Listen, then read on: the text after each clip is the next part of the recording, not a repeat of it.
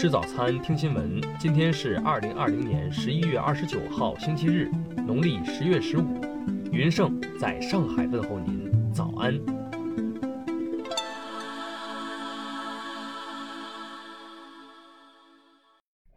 首先来关注头条消息。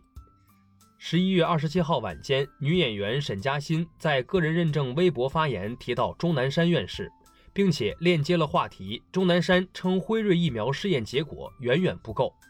随后，新浪微博表示，该账号因恶意营销已被禁言十五天。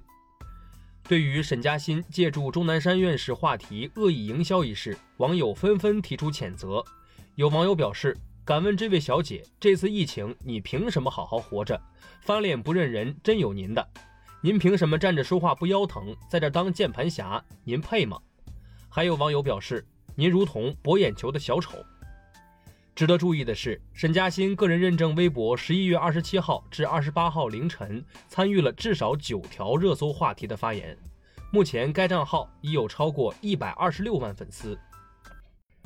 听新闻早餐知天下大事，下面来关注国内新闻。银保监会昨日表示，要处理好加强监管与支持创新的关系。坚决打击偏离实体经济需求、危害金融稳定、侵害消费者权益的伪创新、乱创新行为。农业农村部最新数据显示，目前产业扶贫对贫困户收入增长贡献率已经达到百分之五十七，贫困群众不仅收入水平大幅提高，自我发展能力也明显提升。北京时间二十八号二十时五十八分。嫦娥五号探测器经过约一百一十二小时奔月飞行，在距月面约四百公里处成功制动，顺利进入环月轨道。昨日上午，曾在太平洋马里亚纳海沟成功坐底一万零九百零九米，创造中国载人深潜新纪录的“奋斗者号”载人潜水器顺利抵达三亚母港。中国科学院近日发布倡议书。副院长高红军等十二位院士专家联合向广大科技期刊工作者发出“恪守科学守门人职业初心”等倡议。昨日，以世界著名物理学家、诺贝尔物理学奖获得者、中国科学院院士杨振宁名字命名的教研楼在广东东莞理工学院启用。中国社科院、国家气象局发布的应对气候变化报告指出。二零一八年，我国低碳发展评分在八十分以上的城市数量增加到一百一十六个，占所有评估城市数量的约百分之六十六。第二届全球女性发展论坛在北京成功举行，与会专家学者共同交流探讨各国在妇女发展方面所取得的成绩和经验，思考各国在促进性别平等方面所面临的机遇和挑战。下面来关注国际新闻。美国新冠肺炎确诊人数，当地时间二十七号累计突破一千三百万，死亡人数超过二十六点四万。美国疾控中心宣布将于下周二召开紧急会议，预计将讨论疫苗分发问题。孟晚舟案近日结束了又一轮连续五天的开庭聆讯。加拿大皇家骑警证人在庭上对执法人员获取孟晚舟手机序列号的过程细节等出现了前后说法矛盾或相互证词不一的情况。伊朗总统鲁哈尼二十八号指责以色列暗杀伊朗首席核科学家，并表示这一罪行不会减慢伊朗核领域的发展。此外，鲁哈尼誓言对幕后黑手进行报复。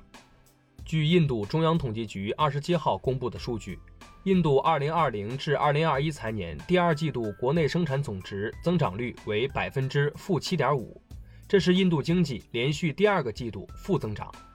日本东京电力公司日前表示，对于堆放在福岛的核污染树木，将加快推进完善焚烧设备的工作，以确保今后作业所需设施的设置空间。德国联邦医院二十七号通过了为初创企业提供一百亿欧元的未来基金项目。这些资金将主要提供给有拓展计划的创业者使用。英国与欧盟就脱欧后贸易协议的谈判期限逼近，但若干重要议题的协商仍陷于僵局。英国首席谈判代表二十七号表示，协议仍有可能达成。日前，为属美国雪铁哥石油公司的六名美国高管，在委内瑞拉最高法院被判犯有贪污、洗钱等罪名，被处以有期徒刑八至十三年不等。下面来关注社会民生新闻。武汉理工大学日前表示，经审核，决定不予通过王攀的硕士研究生招生资格。此前，王攀存在指导学生升学就业过程中方式方法欠妥等情况。沈阳市铁西区官方昨日发布通报称，中学教师金某丈夫刘某打伤学生家长一事情况属实，刘某被警方行政拘留三日，金某存在违规有偿补课行为，已被停职。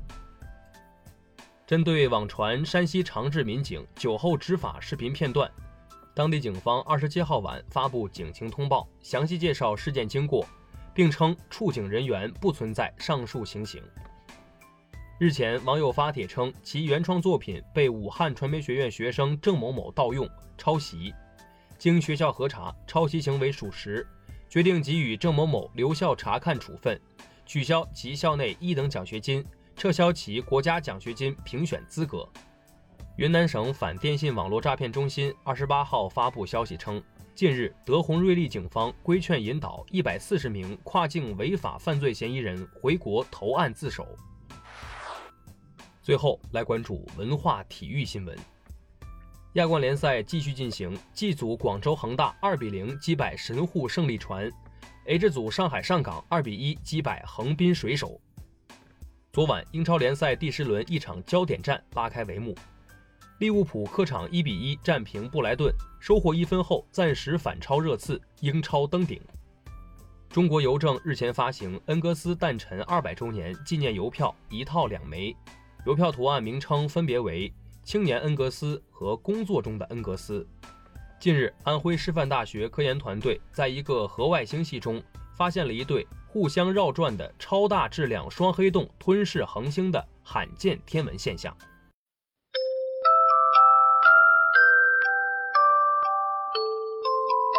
以上就是今天新闻早餐的全部内容，咱们明天不见不散。